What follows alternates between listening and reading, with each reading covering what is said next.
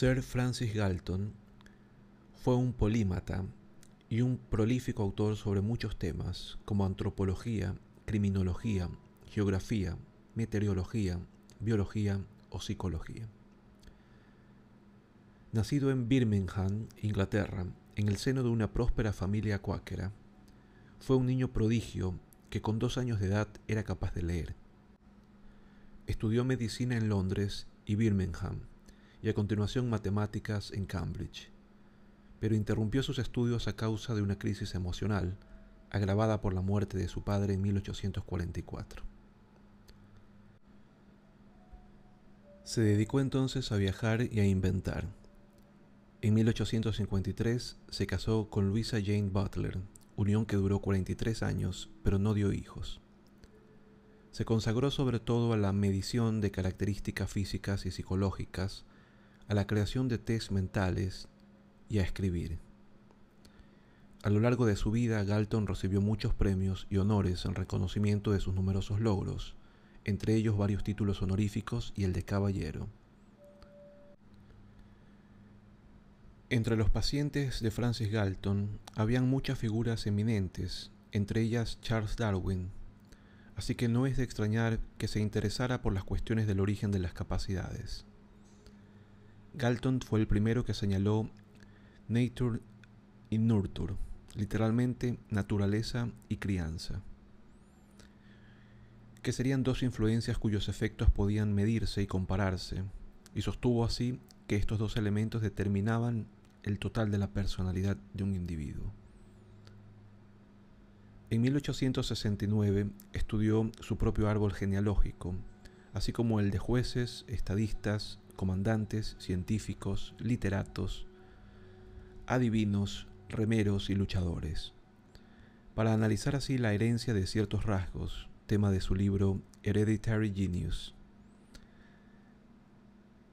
Tal como esperaba, halló más individuos de gran talento en ciertas familias que en la población en general. No obstante, no podía atribuir esto con seguridad a la herencia, dadas las ventajas asociadas a la crianza en un ambiente privilegiado.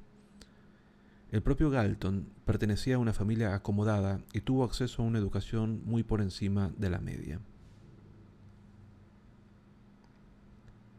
Un equilibrio necesario. Francis Galton emprendió otros estudios, entre ellos la primera gran encuesta basada en un cuestionario que fue enviada a miembros de la Royal Society para conocer sus intereses y afiliaciones.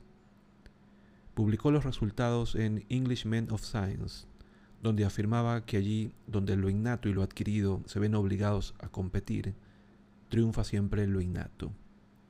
Las influencias externas dejan huella, sostenía Galton, pero nada puede borrar las marcas mucho más profundas del carácter individual.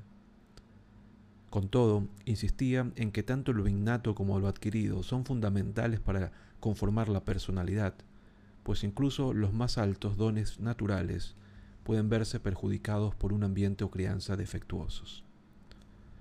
Así, la inteligencia es heredada, pero debe favorecerse con la educación. En 1875 llevó a cabo un estudio sobre 159 parejas de gemelos. Observó que no seguían el patrón normal de semejanza entre hermanos, con un parecido moderado, sino que eran o muy parecidos o muy distintos. Pero lo que realmente le sorprendió era que el grado de semejanza nunca cambiaba con el tiempo.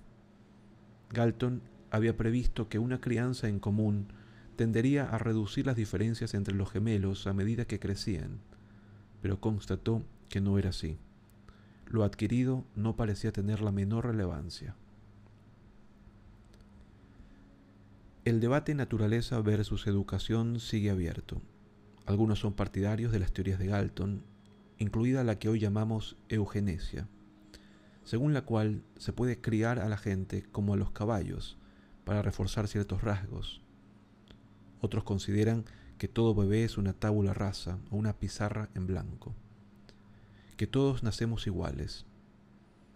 Hoy la mayoría de psicólogos asume que tanto lo innato como lo adquirido son claves en el desarrollo humano e interactúan de forma compleja.